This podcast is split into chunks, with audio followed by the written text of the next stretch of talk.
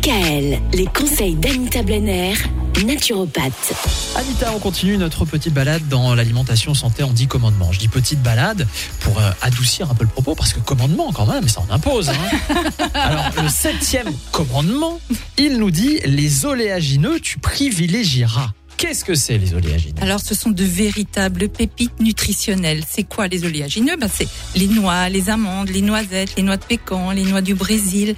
Elles ne présentent que des intérêts nutritionnels, à condition de ne pas trop en abuser, car elles sont effectivement très caloriques. Alors, je ne sais pas si vous avez déjà vu la noix de Grenoble. Est-ce que vous avez déjà remarqué la similitude entre une noix et notre cerveau? Ah non, alors pas du tout. Bah, ça y ressemble un petit peu. Quand même. Le même bosselage, la même apparence, la nature nous parle bien. La même taille en ce qui me concerne. C'est une excellente source de bonne graisse, indispensable justement au bon fonctionnement du cerveau. Donc, Mika, vous devriez un petit peu en consommer davantage. En plus, elles sont antidiabétiques et elles améliorent la santé cardiovasculaire.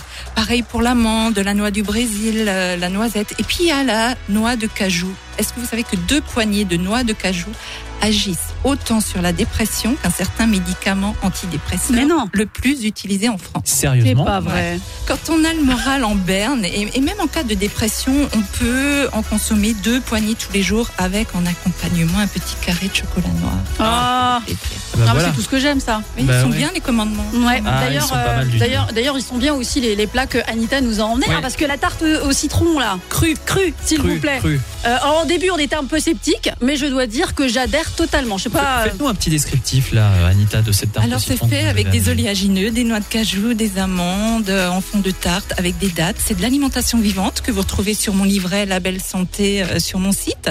Bon. c'est sain, c'est savoureux, c'est facile à faire. Myriam se régale. C'est cru, hein, c'est pas cuit du cru. tout. Oui, Ce n'est que de l'alimentation vivante, voilà. que des choses qu'on Bah, je trouve vous dans la conseille nature. vivement. Bon, alors un peu calorique, certes. Oui, Mais, mais, bon, bon. c'est de bonnes calories. Oui, tout à fait. On, on rappelle le site aussi, label-santé.